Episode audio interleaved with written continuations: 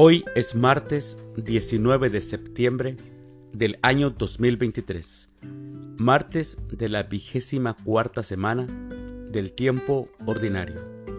El día de hoy, en nuestra Santa Iglesia Católica, celebramos a los santos Genaro, Alonso de Orozco, a Mariano, a María de Cervelló, a Pomposa y a María Emilia de Rodat.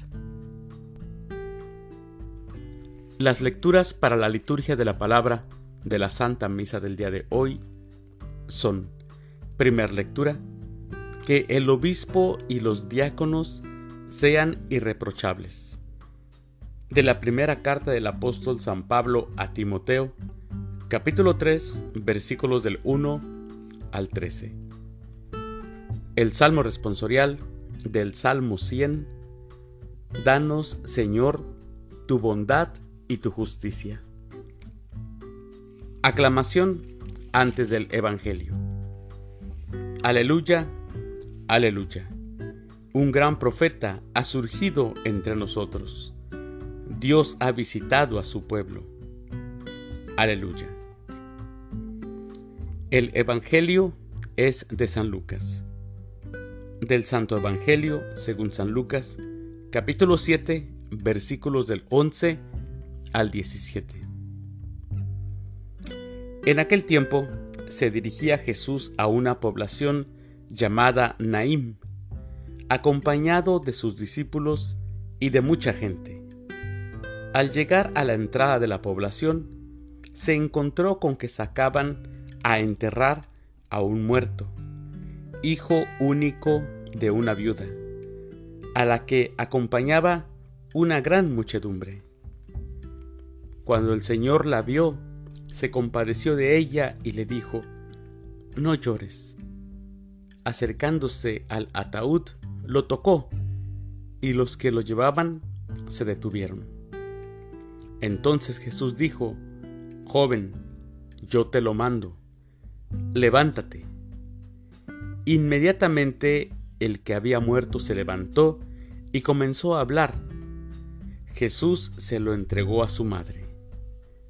Al ver esto, todos se llenaron de temor y comenzaron a glorificar a Dios, diciendo, Un gran profeta ha surgido entre nosotros. Dios ha visitado a su pueblo. La noticia de este hecho se divulgó por toda Judea y por las regiones circunvecinas. Palabra del Señor. Gloria a ti, Señor Jesús. Hoy escuchamos otro milagro de Jesús. Ayer escuchábamos cómo curó al criado del, de este eh, centurión, del oficial romano. Del oficial romano y hoy hace otro milagro. Una viuda llora por su hijo que ha muerto. Es su único hijo, dice el Evangelio.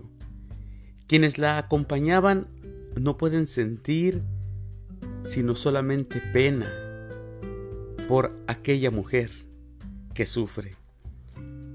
Si es viuda, mis hermanos, es porque lógicamente ya ha muerto el marido. Hay vidas que para nosotros a veces parecen inexplicables porque se la pasan siempre sufriendo porque hay personas que siempre sufren. Pues esta mujer era viuda y aparte ya había perdido a su hijo único, a quien era su, su apoyo, su sostén. Jesús, conmovido por tal hecho, se acerca a la mujer para decirle, no llores. Y aquí San Lucas nos presenta una narración que es realmente todo sentimiento. Jesús se acerca al ataúd, lo toca. Jesús no tiene problemas en que lo critiquen por tocar un objeto que llevaba a un muerto. Para Jesús lo importante es que la mujer deje de sufrir. Levántate, le dice al joven, y éste se levantó y comenzó a hablar. El dolor que no duele no es dolor, mis hermanos. Conmovido, Jesús devuelve la vida no solamente al joven, sino también a esta pobre madre. Que no seamos nosotros indiferentes ante el dolor de las demás personas. Que seamos compasivos y que siempre hagamos algo por los demás. Mis queridos hermanos, les deseo que tengan un excelente martes. Que Dios los bendiga.